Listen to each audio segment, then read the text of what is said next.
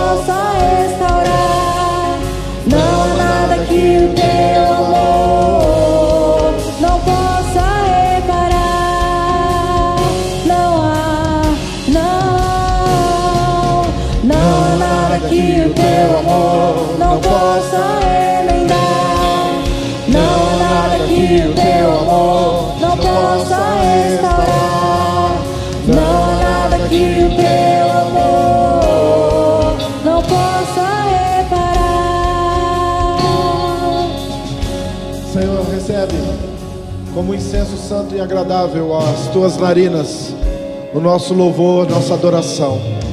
Nós damos a ti, ó Senhor, toda a honra e toda a glória, todo louvor e toda exaltação.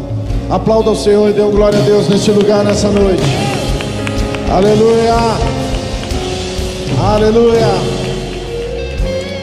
Podeis se assentar, podeis se encolher, podeis colocar as mãos no bolso, ou cruzar os vossos braços, amém? Amém, amém, amém, amém. Ah, quando eu comecei o meu ministério, eu recebi uma incumbência do meu pastor de cuidar de uma congregação no Jardim Champagnat.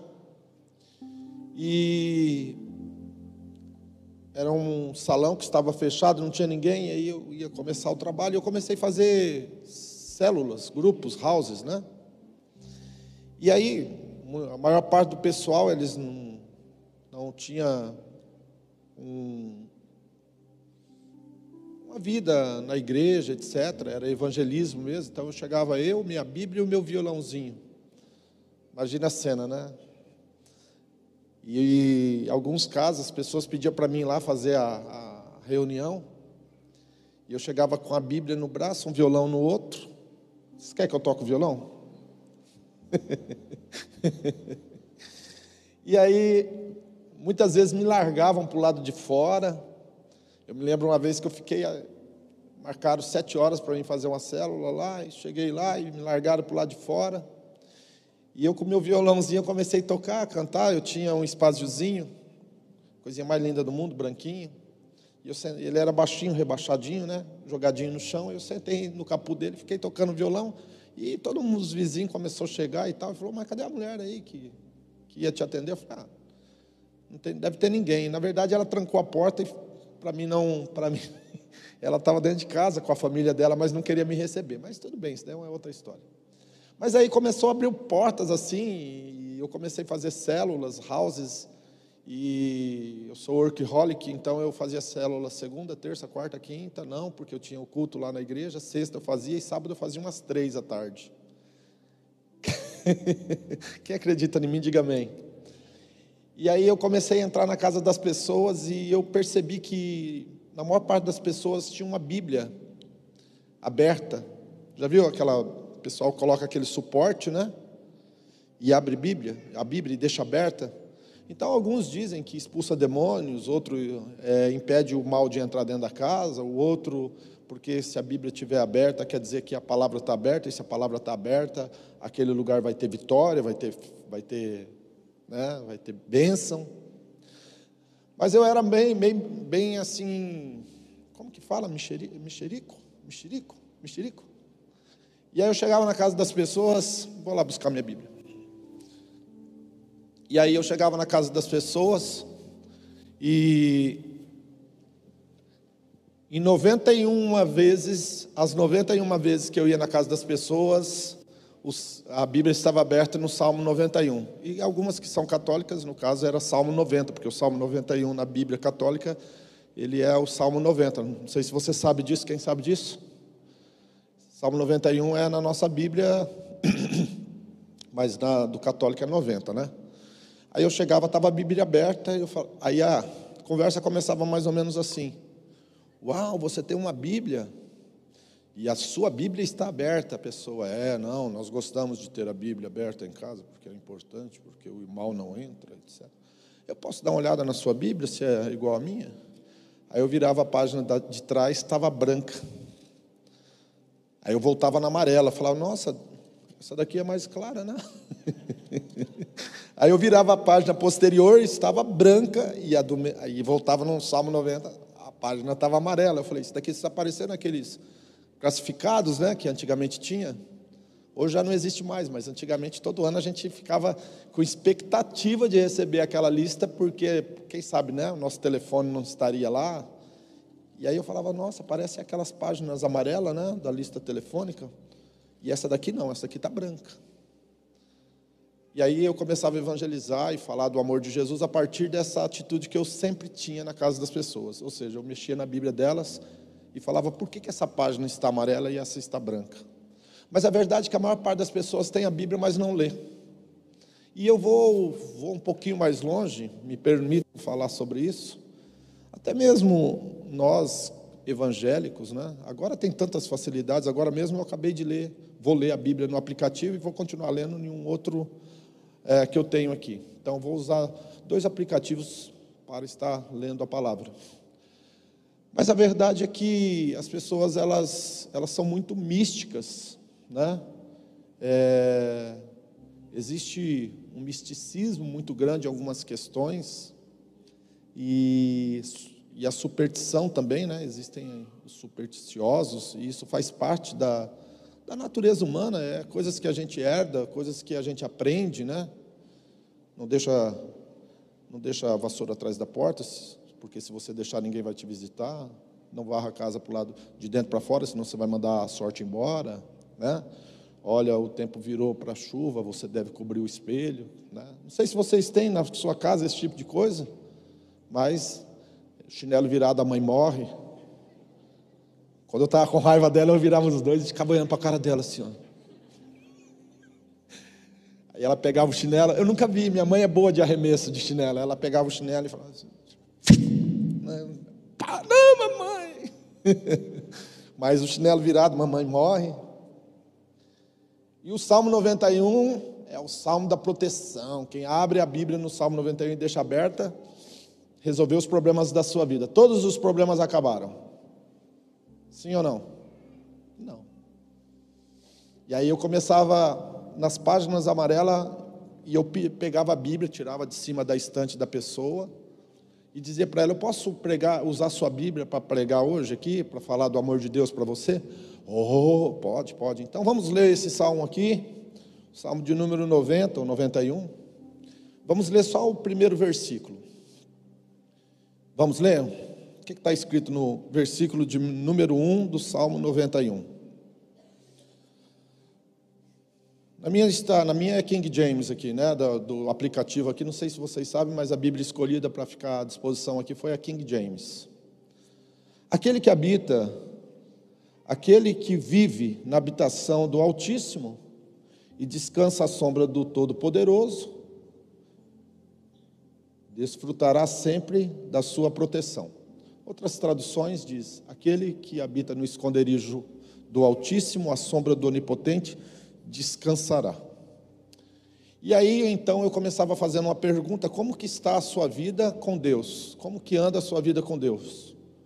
Como que está a sua vida em termos de habitar, quer dizer existir, ficar, estar lá, morar, permanecer no esconderijo do Altíssimo.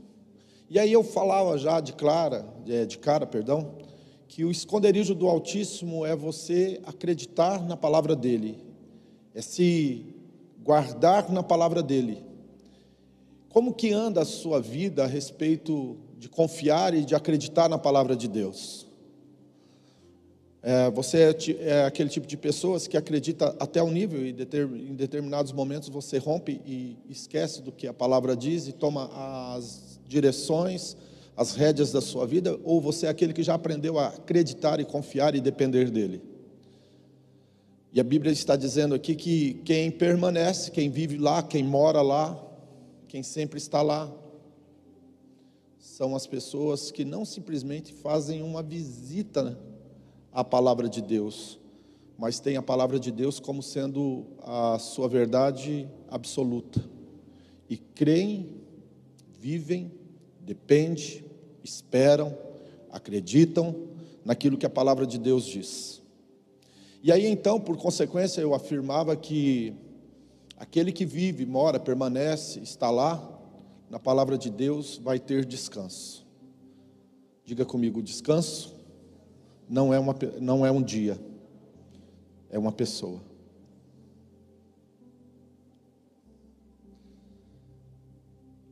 Aí então você vai para Mateus 11, 28. Pega a sua Bíblia aí, abra no livro de Mateus 11, 28. Vamos falar sobre descanso hoje?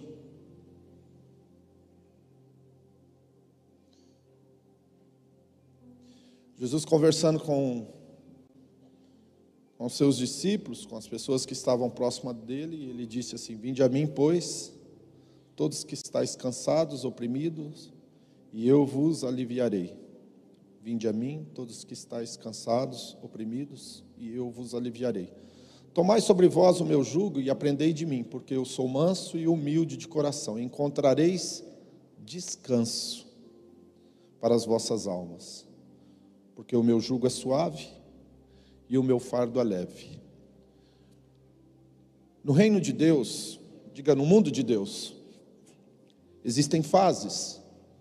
Diga no mundo de Deus, existem etapas. Diga, no mundo de Deus existem degraus. Toda a espiritualidade, biblicamente falando, está alicerçada no número 3. Olha para mim aqui. Número 3. Átrio Santo e Santíssimo. átrio santo e santíssimo, luz solar, luz do candelabro e luz própria. Pai, Filho e Espírito Santo. Já basta, né? Quer mais? Já, já faz sentido para você? A espiritualidade está embasada no número 3. E a vida de um homem de Deus e de uma mulher de Deus está embasado também em três degraus, e eu vou falar sobre o degrau número um hoje com você. São três degraus que você tem que aprender e que levam tempo para que você possa colocar o pé no degrau número um e transferir o teu pé para o degrau número dois. E obviamente, se você conseguir permanecer no degrau número dois, você vai poder levar o seu pé para subir o degrau número três. E o degrau número um da espiritualidade é o vinde a mim. E por muitos anos eu achei que essa fosse a parte mais fácil dos três degraus. Quando eu li o Salmo 91, aquele que habita no esconderijo do Altíssimo, a sombra do Onipotente, descansará para mim. Olhando, era a parte mais simples, mais fácil de se viver. Mas com o tempo nós vamos descobrindo que isso não é tão simples e também não é tão fácil.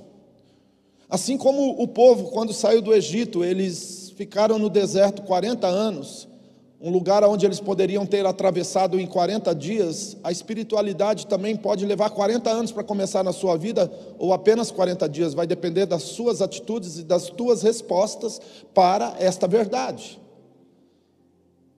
E aí eu gostaria de mostrar para você, de uma forma simples e prática, quantas vezes nós vamos até Jesus, mas no primeiro embate, na primeira situação de dificuldade, na primeira adversidade, nós não ficamos nele, nós voltamos e recuamos. Quando ele disse: Vinde a mim todos os que estáis cansados, oprimidos e sobrecarregados, ele está dizendo que é para que nós cheguemos até ele, mas não simplesmente vamos fazer uma visita, mas permanecer a ele. E aí eu gostaria de mostrar para você qual é o lugar que ele está. Quem sabe qual é o lugar que ele está? É a cruz. É a cruz. Quando Jesus está falando, vinde a mim, todos que estáis cansados, oprimidos, sobrecarregados, Ele está dizendo, venha até a mim na cruz.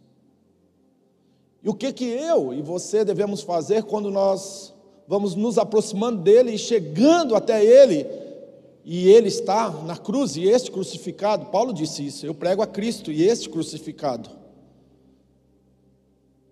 Logicamente que nós entendemos que ele não está lá mais porque ele morreu e ele ressuscitou, mas uma das verdades que nós devemos aprender rapidamente é que não há vida espiritual sem cruz. Nós deveremos passar pela cruz. Eu tenho que passar pela cruz. Você deve e tem que passar pela cruz. E o passar não significa simplesmente dar uma olhada e ir embora. Esse passar pela cruz é viver e entender uma vida de cruz. Mas o que, que significa isso, pastor? Significa que você vai precisar morrer. O teu eu vai precisar morrer. Os teus argumentos vão precisar morrer. O teu ego vai precisar morrer. As tuas dúvidas e as tuas dores deverão ser entregues e deverão desaparecer. Vou repetir isso: as tuas dúvidas, os teus medos, a tua incredulidade deverá desaparecer no momento em que você for até Ele. Porque se elas não desaparecerem, eu sinto informar nessa noite, não está acontecendo absolutamente nada. Mas como eu disse, não é uma tarefa fácil, seriam 40 dias, mas demorou 40 anos, sabe por quê? Porque nesse meio tempo, quando nós começamos a chegar até Ele, próximo da cruz dele, e temos que sermos também entregues à cruz, e as coisas começam a doer, então nós retroagimos. E aí nós temos os nossos argumentos, as nossas razões, elas, elas, elas como que começam a ebolir, começam a saltar para fora os nossos medos, argumentos, razões, e nós começamos a dizer o porquê que nós não queremos ir até Ele, ou porque nós não queremos estar nele, ou permanecer nele, ou ficar nele. E aí nós mostramos as nossas razões e argumentos. Ah, eu fui abusado, eu fui desprezado, eu fui humilhado, eu fui traído, eu fui injuriado. Senhor não conhece a minha família, você não sabe de onde eu venho. Você não sabe o que fizeram comigo. Você não conhece os meus medos, meus traumas, o meu complexo de inferioridade, minha baixa autoestima, tudo isso não tem me facilitado chegar até a ti, muito pelo contrário, e eu já estou com tudo isso porque você me fez assim, porque eu sou assim. Eu sou fruto da tua criação, é isso que nós falamos para ele. E ele continua falando: Vem a mim, eu sou a resposta. Vem a mim, eu sou a solução. Vem a mim, eu vou mudar isso. Mas nós ainda ficamos com medo dele. A verdade é que a maior parte de nós tem medo de Jesus, sabia? Eu tenho medo. Porque Jesus, ele não negocia com as minhas mazelas. Jesus, ele não abre mão dos valores e princípios e da verdade absoluta. Quem não negar a si próprio e vir até mim não é digno de mim. Então eu volto para o Salmo 91 e falo: como que eu vou habitar num lugar que eu nem conheço? Que eu vou ficar num lugar que eu nem sei como que é? Então ele re responde no Salmo, ou em Mateus 11, 29, ele, diz, ele disse assim: Olha, toma sobre vós o meu jugo e aprendam de mim, porque sou manso e humilde de coração, e encontrareis descanso. Tomai sobre vós o meu jugo. Essa palavra talvez hoje não soa como algo fácil de compreender, até porque nos nossos dias nem existe mais carro de boi. Existem carros grandes, bonitos. Hoje mesmo eu fui atrás de um, o pneu dele era dessa largura. Eu falei, meu Deus do céu. Mas o carro de boi precisa de dois boi: um boi experiente e um boi novato. O boi novato ele tem força, mas não tem experiência. Então se coloca o jugo, que é tipo de um tronco que vai no pescoço dos dois bois, e coloca um do lado do outro. E esse boi experiente, ele vai fazer com que o outro boi não precise sofrer no processo de puxar o carro de boi, porque ele vai fazer a maior parte. Ele vai dar a direção, ele sabe quando deve acelerar, ele, deve, ele sabe quando deve andar mais devagar, ele sabe quando deve desviar das, dos perigos, né, dos penhascos, desfiladeiros, ele conhece o caminho. Aliás, em João 14,6 ele disse: Eu sou o caminho, eu sou a verdade, eu sou a vida, ninguém vem ao Pai senão por mim. Então ele está dizendo assim: tome sobre vós o meu jugo. E aí a gente começa a caminhar do lado de Jesus, mas quando parece que algum perigo eminente está aparecendo no horizonte, a gente começa a ficar desesperado, se, se bater, a verdade é essa. A nossa alma, ela grita, não sei a sua, mas a minha grita ela, ela, ela começa a se movimentar dentro de mim. Olha, meu querido, ela é louca para pegar o comando todas as horas, todos os momentos. É uma guerra. Mas Jesus falou assim: se você pegar o meu jugo, você vai ver que ele é suave. Se você está carregando alguma coisa na sua vida, se você se sente cansado, se você se sente uma pessoa que está arrastando um bonde nas costas, eu quero dizer, você ainda não conhece Jesus. Parece que tudo e todos estão contra você, que só coisas ruins vão acontecer na sua vida. Então você ainda não tem uma experiência com o Jesus que te convida para colocar sobre você o jugo dele. Não há medo no amor. Não há medo. Não há medo. O amor, ele não se porta inconvenientemente. Ele não desconfia. Muito pelo contrário, tudo suporta, tudo crê, tudo padece. Esse é a verdade de Jesus, ele é o amor. Agora ele diz para você: tome também o meu fardo. Sabe, a gente, não sei, quem gosta de saco de Papai Noel aí, os brinquedinhos que ele traz para as criancinhas? Tem gente que carrega um saco parecendo Papai Noel, cheio de bugiganga, cheio de, de cheio de, de coisas, e vive carregando isso. Eu me lembro uma certa feita que eu, pô, eu, eu pensei comigo, eu falei, cara, eu tenho potencial para ir mais longe. Eu falei assim, eu tenho potencial para ir mais longe, eu posso fazer mais, eu posso conseguir mais, eu posso conquistar mais. Eu, tava, eu estava naquela, é, naquele momento, literalmente, voando baixo.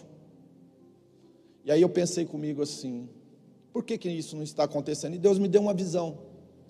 Deus me deu uma visão de um homem carregando duas malas de pedra, arrastando essas malas. E na visão que Deus me deu, ele me perguntava assim: por que, que você está arrastando essas duas malas de pedra? Eu falei: porque eu quero, porque é importante para mim. Ele falou assim: só que isso não vai te levar a lugar nenhum. Você não vai conseguir chegar no, no objetivo, você não vai conseguir chegar no lugar que você tanto quer arrastando essa mala. E naquele, naquela visão que Deus me deu, ele disse assim: solta essas malas e começa a caminhar. Naquele dia eu tomei uma decisão difícil, porque eu era apaixonado pela mala, eu gostava da mala.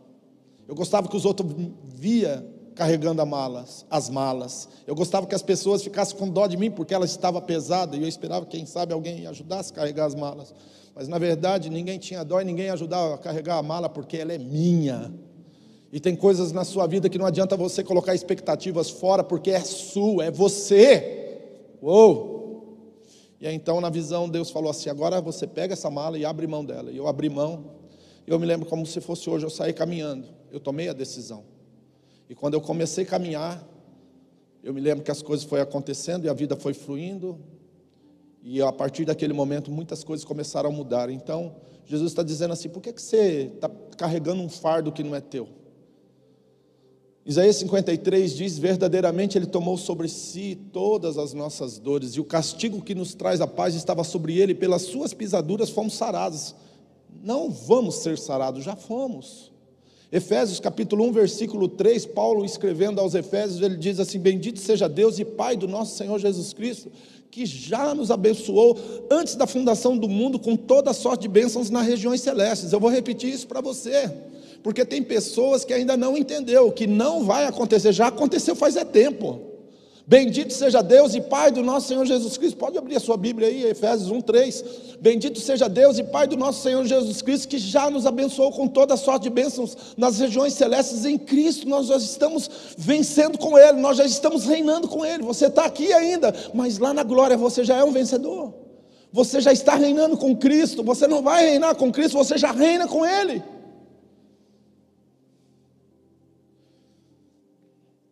Agora ele espera que você tenha uma atitude aqui, que aquilo que acontece no mundo espiritual, aquilo que ele já fez, aquilo que você já tem, aquilo que você já é no mundo espiritual se materialize. E só há um jeito: habitando no esconderijo do Altíssimo. Quem entendeu, diga amém. Vinde a mim, disse o Senhor todos que estáis cansados, oprimidos e sobrecarregados, que eu vou aliviar. Tomai sobre vós o meu jugo, porque o meu jugo é leve e o meu fardo é suave. E de vez em quando o diabo ele é perito para nós. Eu acho que tinha que ser o caneco, né? Desculpa aí, gente. Mas você está carregando um fardo que está muito pesado, você devolve ele para Satanás e pega o de Jesus. É assim que se faz. Se esse fardo está muito pesado, devolve ele para o diabo. Fala, chega, cara. Essas suas mentiras, esses seus engodos, essas distrações que você tem colocado na minha mente, no meu coração, chega. Eu vou pegar o de Jesus. O de Jesus é melhor. o dele é levinho.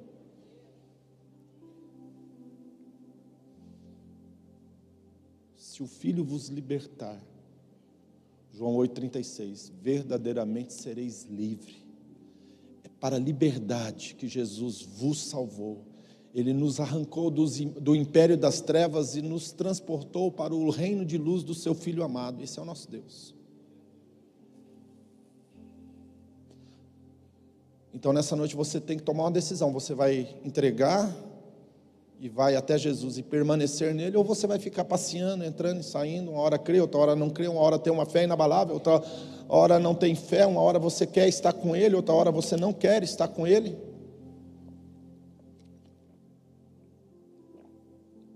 O que, que você decide? Você vai habitar no esconderijo do Altíssimo, a sombra do Todo Onipotente. Estou encerrando essa mensagem e eu gostaria de profetizar através da palavra de Deus. O que habita no esconderijo do Altíssimo, a sombra do Onipotente descansará. E agora eu quero profetizar através da palavra. Eu preciso de um tangedor aqui em cima urgente, porque nós vamos invocar o nome do Deus Todo-Poderoso sobre a sua vida, profeticamente. Há uma decisão que você precisa tomar nessa noite. Há uma decisão que você precisa tomar nessa noite. Há uma decisão que você precisa tomar nessa noite. Há uma decisão que você precisa tomar nessa noite. Há uma decisão que você precisa tomar nessa noite. Por quê? Porque essa decisão vai promover em você, vai produzir em você os desdobramentos espirituais necessários. E quais são? O que habita no esconderijo do Altíssimo, a sombra do Todo Onipotente, descansará. Direi do Senhor, Ele é o meu refúgio e a minha fortaleza, e nele confiarei. Quem habita no esconderijo do Altíssimo tem o Senhor como Todo-Poderoso. O que habita no esconderijo do Altíssimo tem Deus como Todo-Poderoso. Direi do Senhor, Ele é o meu Deus, o meu refúgio, a minha fortaleza, Ele é o meu Deus forte. Ele é todo-poderoso porque Ele vai me livrar do laço do passarinheiro e da peste perniciosa. Se você decidir, se você decidir habitar no esconderijo do Altíssimo, preste atenção, há uma prerrogativa aqui nesse salmo: habitar no esconderijo do Altíssimo. Há uma prerrogativa no livro de Mateus, capítulo 11, versículo 28. Vinde a mim, todos que estáis cansados, oprimidos e sobrecarregados, que eu vos aliviarei. Vinde a mim. Se nessa noite você decidir viver em Cristo, estar em Cristo, morrer em Cristo, Ele vai te livrar do laço do passarinheiro, Ele vai te cobrir com as suas penas, debaixo das suas asas, você estará seguro, porque a sua verdade será como um escudo. Não terás medo do terror da noite, e nem seta vo que voa de dia, nem peste que anda na escuridão, nem mortandade que assola e ao meio-dia. Mil cairão ao teu lado, dez mil à tua direita, mil, se coloque de pé, cairão ao teu lado, dez mil à tua direita, mas tu permanecerás íntegro na tua fé e somente verás com os teus olhos e contemplarás a recompensa do ímpio. Por quê? Porque fizeste do Altíssimo a tua habitação, o teu refúgio, e nenhum mal sucederá, e nem praga alguma chegará à tua tenda. Porque aos seus anjos dará ordem ao seu respeito, para que você não tropece com o pé em pedra pisarás o leão e a cobra, calcarás o pé do filho do leão e a serpente, porquanto, porquanto tão encarecidamente me amou, eu também te livrarei e vou te colocar num lugar retiro alto, porque conheceu o meu nome. Somente pessoas que decidem habitar no esconderijo do Altíssimo, somente pessoas que tomam a decisão de vir até Jesus. Conhece o nome dele. Ele me invocará. Preguei isso hoje de manhã, igreja. Ele me invocará. Ele me invocará e eu responderei. Estarei com ele na angústia. Eu estarei com você na angústia. Eu estarei com você na angústia.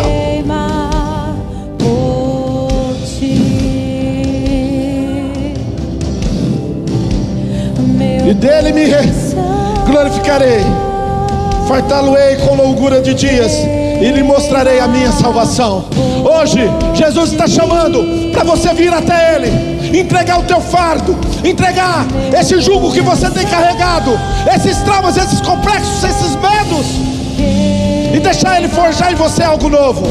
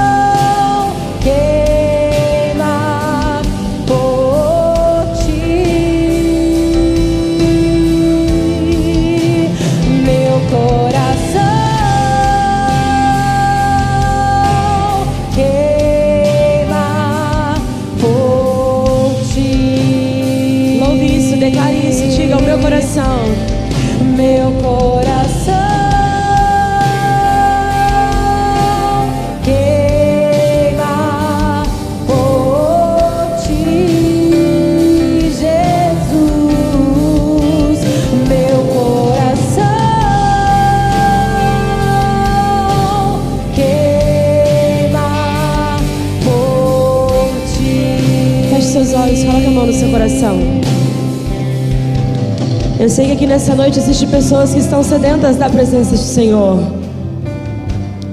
Pessoas que querem viver em total dependência, pessoas que o coração queima, pessoas que querem viver na sombra do Onipotente, descansar nela.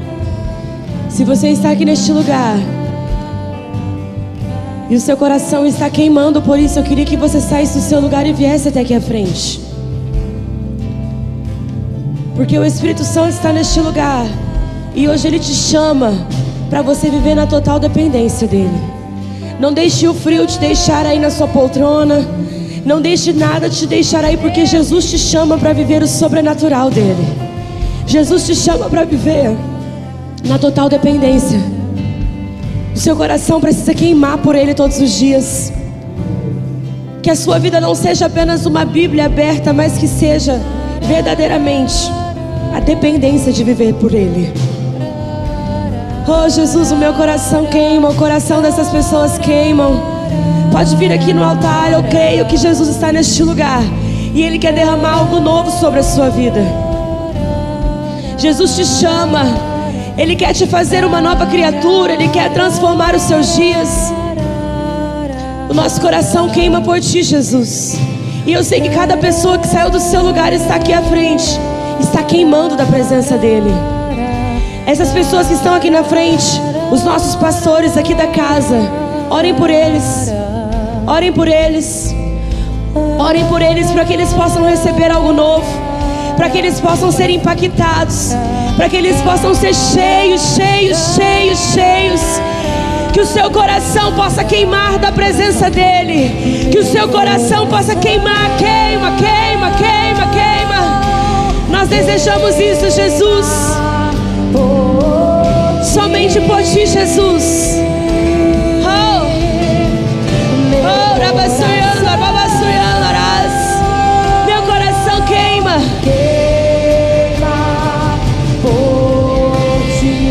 Meu coração queima.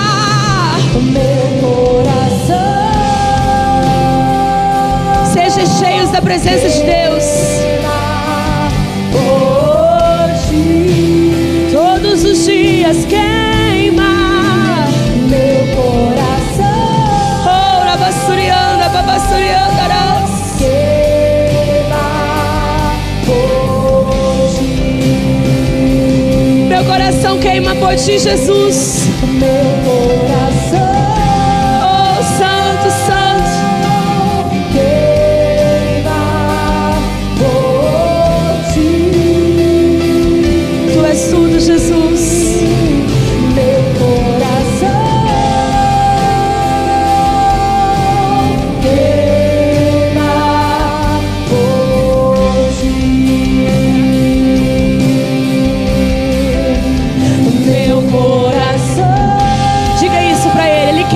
sua presença. Existem pessoas aqui na frente se rendendo, chorando na presença dele.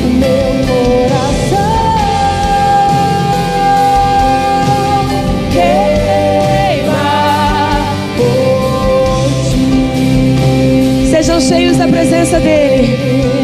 Feche seus olhos. Vocês que estão aqui na frente, sejam cheios, transporte da presença dele. Essas pessoas que estão aqui na frente, nós estamos vendo ela e elas com certeza estão sendo aquecidas pelo Espírito Santo de Deus. Um abraço quente que nos envolve, que nos chama para perto. Ele é real, seja cheio. Vocês vão dizendo isso, meu coração queima por ti.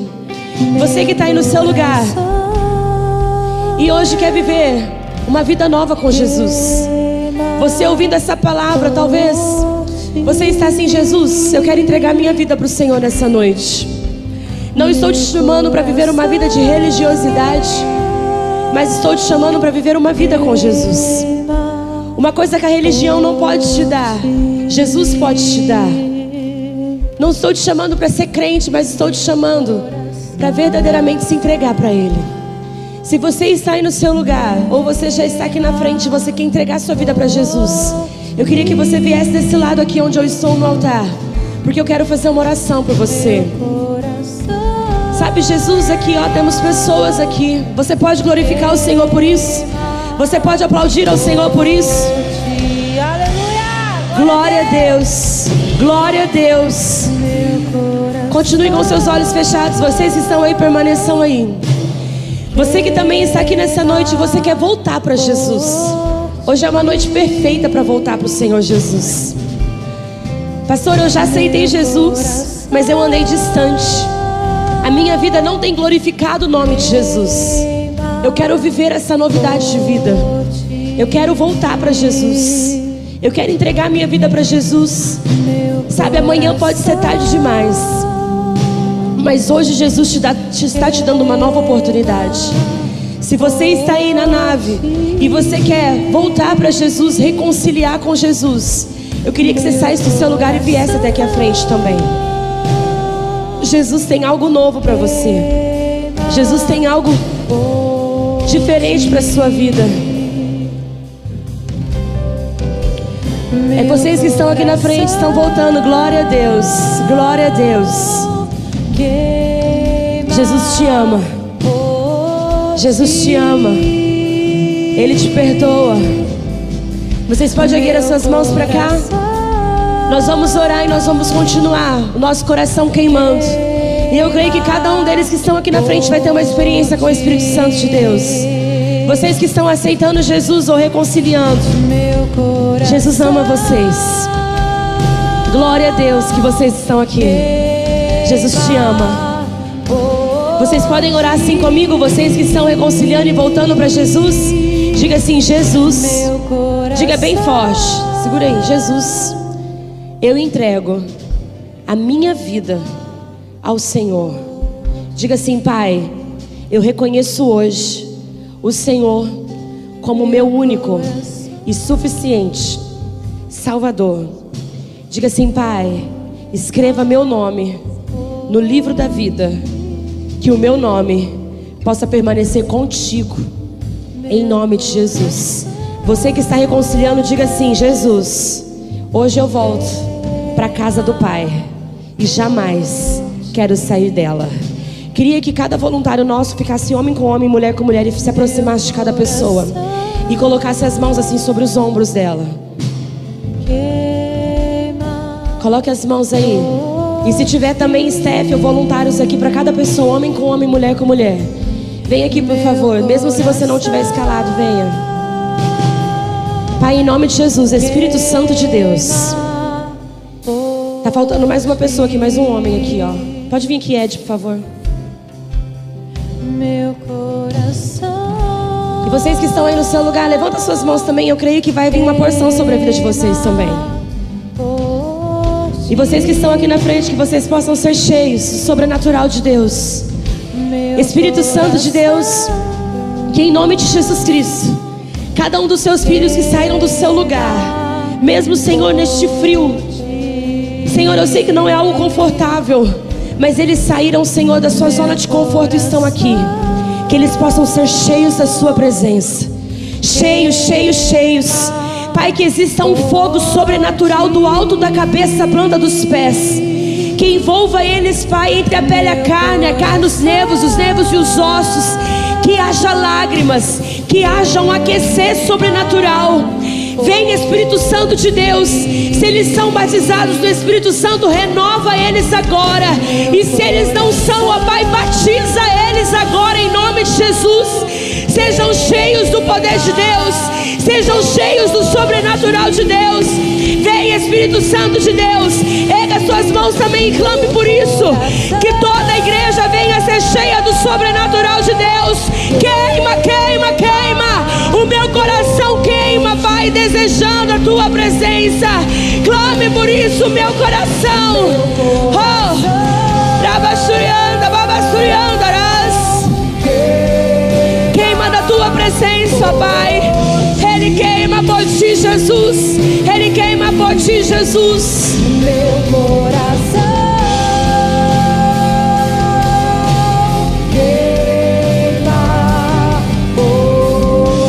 Como Jesus é lindo, pessoas sendo cheias da presença dEle. Oh,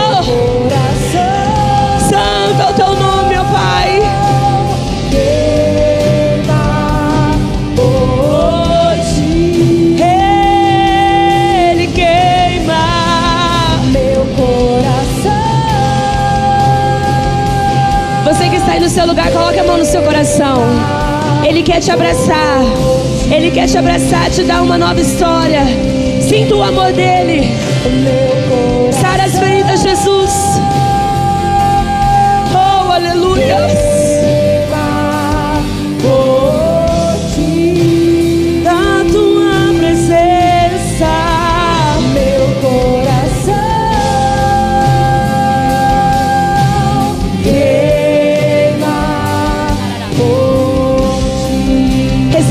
nessa noite. Erga as suas mãos.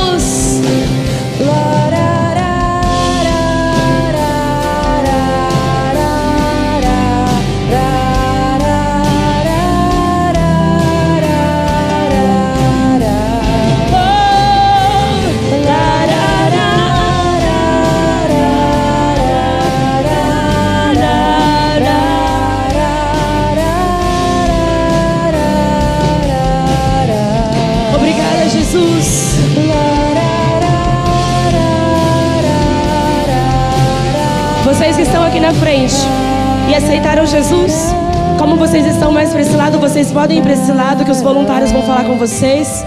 E vocês, eu tenho certeza que Jesus sela hoje um- uma história diferente de milagres para sua vida em nome de Jesus, na dependência dele.